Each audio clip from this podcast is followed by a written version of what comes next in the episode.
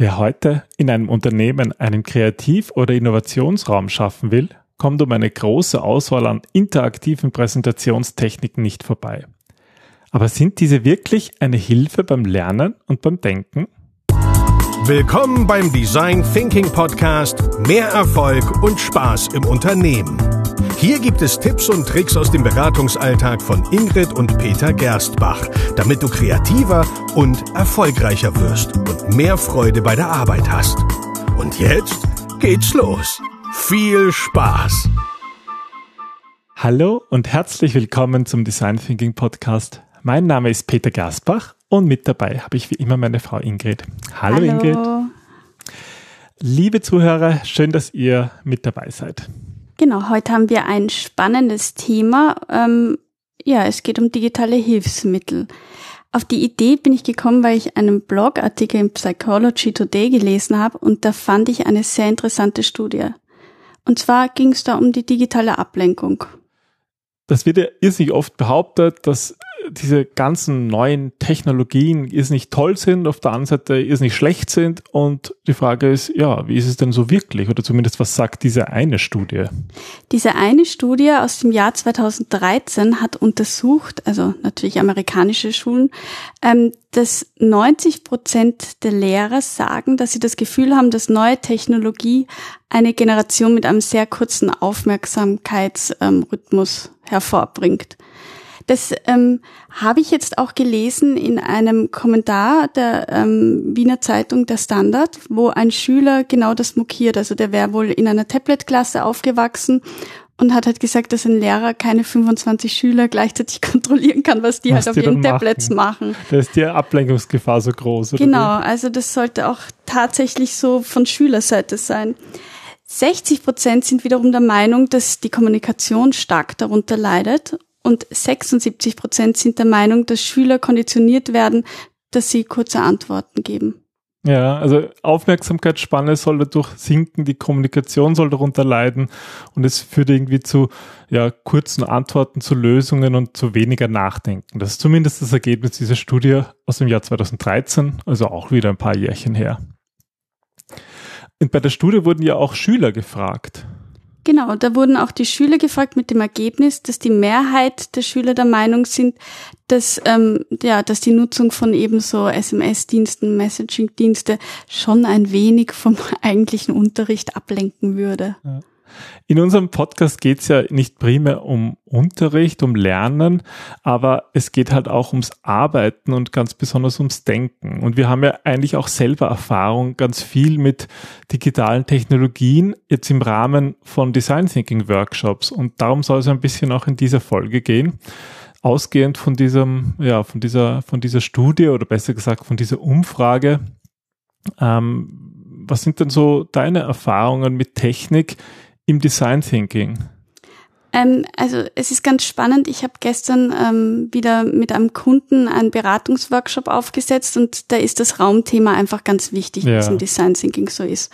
Und da kommt immer als erstes die Frage, wie ich die Bestuhlung gerne hätte und was, also was ich an digitalen Medien auch haben möchte. Also Sie brauchen doch sicher einen Beamer, Frau Gerstbach, und ähm, welche Kabel, Adapter brauchen Sie?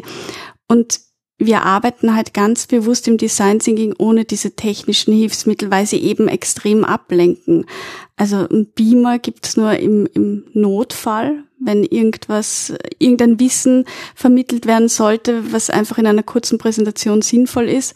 Aber prinzipiell bevorzuge ich immer im Design Thinking Flipchart und Papier und Moderationskärtchen und eben setze wenig auf diese Technik, die einfach ja, die ablenkt. Ja, wir haben ja auch in unserem Buch über Innovationsräume, ähm, da geht es ja auch um Technik und es gibt natürlich extrem viele Technik von interaktiven Boards oder es gibt ja auch Beamer, die sozusagen mit Kamera das aufnehmen, wo man dann sozusagen zeichnen kann und das digitalisiert wird.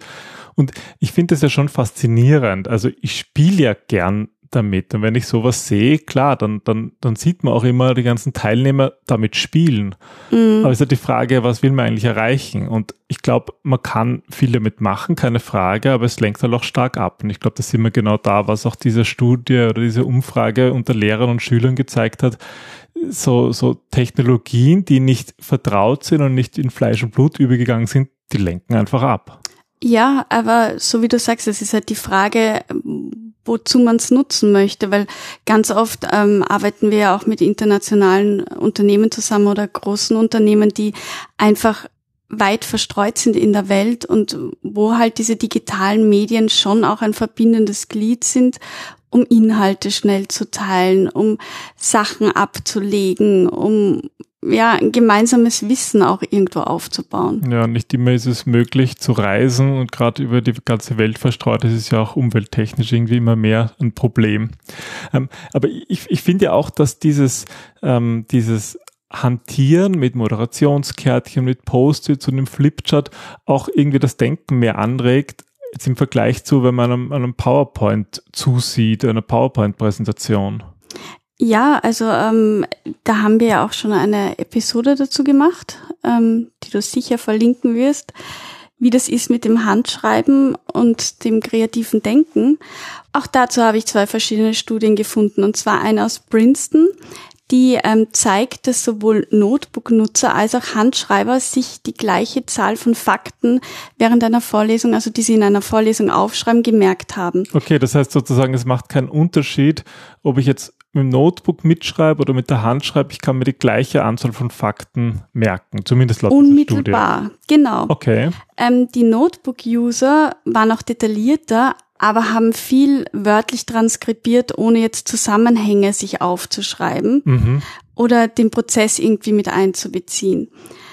Die Ergebnisse nach einer Woche zeigen aber, dass die, die handschriftlich mitgeschrieben haben, sich wesentlich mehr merken konnten und vor allem die Zusammenhänge wiedererkannt haben.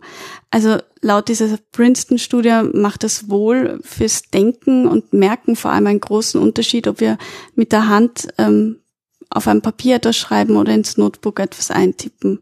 Ja, bei uns bedeutet das ja, wenn wir mit Moderationskärtchen, Post-its oder Flipchart arbeiten, dass das auch inklusiver ist. Also es kann jeder mitmachen. Ich meine, ich kann jetzt nicht, wenn ich hier vorne, äh, wenn ich so einer PowerPoint präsentiere, dann kennt die normalerweise der, der die PowerPoint erstellt hat. Und da gibt es ja keine Möglichkeit der Interaktion, außer irgendwie was zu, eine Frage zu stellen oder etwas zu sagen.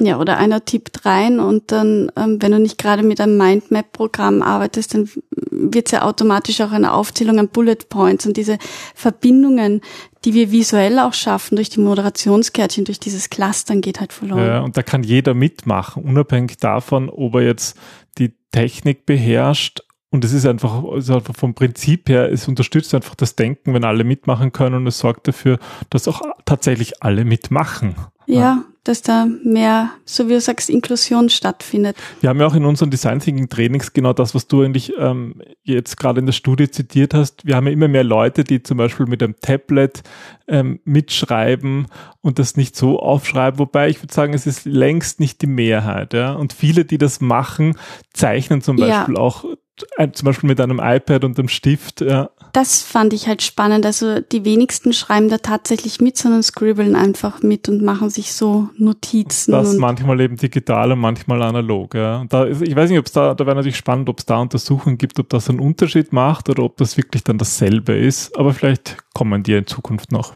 Es gibt eine Studie aus Indiana, die ähm, Kinder untersucht hat, die noch nicht lesen und schreiben konnten. Und die haben sich angesehen, was eigentlich passiert, wenn Kinder Formen oder Buchstaben ähm, ja, zeichnen oder schreiben. Und ähm, interessant ist, dass wenn sie es handschriftlich gemacht haben, dann wurden bestimmte Gehirnaktivitäten festgestellt, mhm. die nicht festgestellt werden konnten, wenn sie das Ganze auf einem Tablet oder einem Computer gemacht haben. Ja, das sind natürlich so Indizien, die dazu führen, dass es tatsächlich etwas in unserem Hirn mehr anregt. Und da, dazu haben wir ja schon die, ähm, die Folge 121 gehabt, wo es darum gegangen ist, mit der Hand zu schreiben, was das eigentlich auch alles bewirkt. Aber ich fand es ja spannend, nicht nur ich habe Studien gefunden, du bist ja auch ein bisschen ähm, in der wissenschaftlichen Ecke gestern unterwegs gewesen und hast ja das Thema Umweltschutz, den also das fand ich extrem spannend, wie du dorthin kommst. Ja, ich, angesehen. Ich, ich beschäftige mich derzeit eigentlich viel mit Umweltschutz und vor allem mit unserem, mit unserem CO2-Fußabdruck. Wir haben darüber ja auch schon, äh, ging es ein bisschen bei der Folge um Elektromobilität. Und ähm, wenn man viel Papier nutzt, kommt natürlich auch die Frage auf, ist Papier jetzt Umwelt äh, schonender oder? umweltschonender oder eben nicht? Und weil oft ist so die die die Aussage ja wenn ich digital wenn ich eine E-Mail schreibe dann verbrauche ich nicht so viel Papier und weil Papier verbraucht Holz und Wasser und Energie und ähm, ich habe jetzt dazu keine Studie in dem Sinne gesucht, aber mich hat es einfach interessiert, ähm, wie viel eigentlich, wie viel Energie oder CO2-Verbrauch eigentlich bei der Papierproduktion entsteht. Okay. Und, und das ist, also es ist, ja so, dass man zur Herstellung von Papier einerseits viel Energie braucht, andererseits allerdings auch, auch viel Wasser. Und zum Beispiel ein Flipchart, also das hat ja ungefähr einen Quadratmeter, ein bisschen weniger. Wenn man das herstellt aus Recyclingpapier, verbraucht das 0,2 Kilowattstunden und circa ähm, ja, 60 Gramm Holz oder Altpapier und man braucht dafür circa ein Liter Wasser. Und das entspricht, also diese Energiemenge 0,2 Kilowattstunden entspricht ein Beamer, der ungefähr eine Stunde lang läuft bei 200 Watt. Mhm. Und das finde ich so äh, im Vergleich ganz spannend, weil sozusagen es verbraucht beides eigentlich Energie und durchaus auf demselben Level. Ja? Wenn, mhm. ich, wenn, wir, wenn wir zum Beispiel eine Persona zeichnen würden auf einem Flipchart, dann dauert das vielleicht zehn Minuten, Viertelstunde und ich schaue die dann vielleicht an und präsentiere sie anderen und habe sozusagen eine Stunde dann mit einem Flipchart gearbeitet. Mhm. Das ist mhm. eigentlich ähnliche Menge Energie, wenn ich eine Stunde lang den Beamer habe. Nur Wobei ist dann alles ich weg. Frag, kennst du recyceltes Flipchart-Papier? Ja, ja, das gibt's ja. Okay. Also wir nutzen derzeit keines, aber ich glaube, ich werde mir das mal anschauen, wie die funktionieren. Ja, also sie sind natürlich ähm, nicht so nicht so strahlend weiß zum Fotografieren, vielleicht nicht optimal, aber ich, das werde ich als, als, als Gedanken nehmen, das mal anzuschauen. Ja, was ich halt äh, da spannend finde, ist einfach auch das Beispiel, was du gezeigt hast mit der Persona. Du hängst sie ja dann auf und du diskutierst drüber und sie ist eben nicht perfekt, weil sie per Hand gezeichnet worden ist von einem Menschen, um eigentlich schnell ähm, ein Ergebnis anschaulich zu machen. Und damit wird weitergearbeitet. Ja, und man kann sie im ganzen Raum aufhängen. Ja, der Beamer ist dann sichtbar. ab und ja. weg und dann hast du eine andere Person drauf. Aber wenn du das auf einem Flipchart hast, das ist ja dauerhaft. Mhm. Ja. Und ich kann bei uns sind ja, doch nach. Genau, bei uns sind ja dann in unserem Design Thinking Space am Ende vom, vom Workshop alle Wände und Fenster, mhm. alles voll und das ist, das wirkt nach, so wie du sagst. Ja. Und du hast auch sichtbar, was du gearbeitet hast, was jetzt in einer PowerPoint, ja, vielleicht wenn du durchscrollst und 60 Seiten ähm, Bullet Points hast. Wieder verschwindet, ja. ja. Also ich glaube schon, dass das ein wichtiger Aspekt ist und in der Einleitung habe ich ja gesagt, dass es oft so einen Druck gibt in einem Innovationsraum, der muss irgendwie auch mit moderner Technik ausgestattet sein. Und ja, Gott, glaub, unser Beamer ist uralt. ja, aber man braucht ihn eben nicht. Und ich glaube, das ist auch gut so, weil wenn man die Technik hat, ja, dann nutzt man sie schon. Und wir hatten ja selber auch Workshops, wo dann die Teilnehmer mit der Technik gespielt haben, nee, aber nichts gearbeitet ab. haben. Definitiv, ja. ja. Das will man eigentlich nicht. Und da ist natürlich eine, eine Analogie auch zum Trainingsbereich dabei. Es gab ja schon viele Ansätze, das Lernen zu revolutionieren in der Geschichte. Ja, ich habe mir das angeschaut und ich fand das eigentlich witzig, weil das wirklich schon lange so ist, dass man durch Technik Lern der Lernrevolution ausgerufen hat. Und wir hatten ja eine Folge über Edison mhm. und der wirklich ein toller Erfinder war, wie wir irgendwie in unserer Folge berichtet haben. Und der hat zum Beispiel ähm, ja nicht nur ähm, diesen, diesen Tonauf mit Tonaufnahmen experimentiert und Geräte gemacht, sein, sein Phonograph, sondern der hat sich ja dann auch viel mit Bewegtbildern, so den Vorläufern vom Kino beschäftigt. Mhm. Und damals war er sich sicher, dass Bücher überflüssig werden, weil menschliches Wissen durch eben diese Bewegtbilder viel besser gelehrt werden kann, war er zumindest der Meinung. Und das war, ja, das war um die, das war vor 100 Jahren, ja, und seitdem sind Bücher wirklich wichtig geworden und ich glaube auch Bewegtbilder sind wichtig geworden, aber ich kann mich erinnern, in, in meiner Schulzeit, ja, wir haben, wurden hin und wieder von schlechten Pädagogen vor den Fernseher gesetzt und haben uns gefreut, aber wirklich gelernt, also lernen muss man halt selber. Ja, ich glaube, das ist auch das Fazit. Es gab ja auch die Ideen von Sprachlaboren in den 1960er Jahren.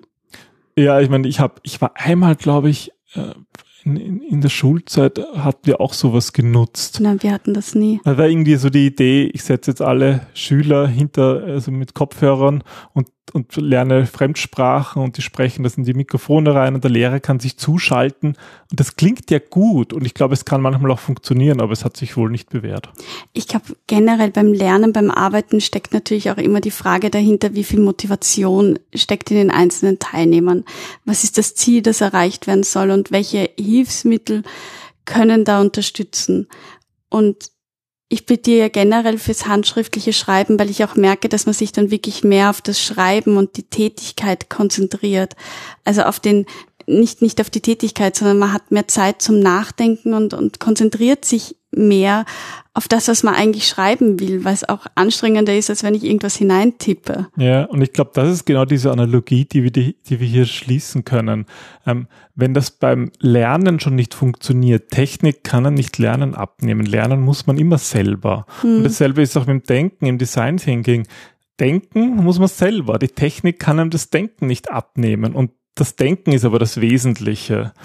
Und, und deswegen ist Design Thinking wird ja auch oft genannt mit den Händen denken. Hm. Und deswegen nutzen wir die Post-its und das Papier, um einfach diesen Denkprozess anzuregen. Sprich, alles, was diesen Denkprozess anregt, das, glaube ich, hilft uns. Und alles, was uns ablenkt, das hilft uns nicht. Ja, und alles, was es vereinfacht. Du hast mal schnell Papier und Bleistift bei der Hand oder ähm, ein Post-it, das du dann aufkleben kannst und musst nicht irgendwelche Programme öffnen, sondern du, du konzentrierst dich eben auf die Arbeit dahinter und nicht auf das Medium, das du dazu nutzt. Ja, und vielleicht kann, kann man das so als, als, als einen Abschluss sehen. Ich glaube ja nicht, ich, ich will jetzt nicht so rüberkommen, als würden wir da die Technik verteufeln oder da in einen Kulturpessimismus verfallen und zu sagen, ah, früher war es besser und all das Neue, das, das ist ja ganz furchtbar und die Kinder werden dumm und so.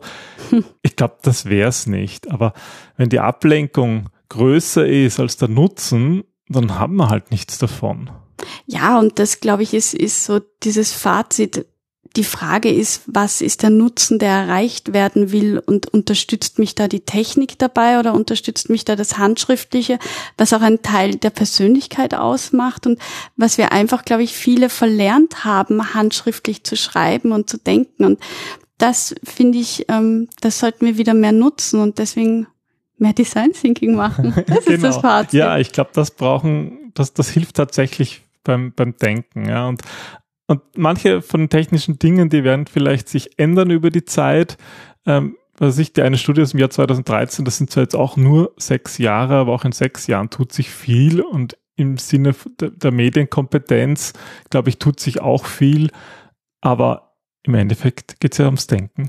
Im Endeffekt geht es um die Menschen dahinter. Ja.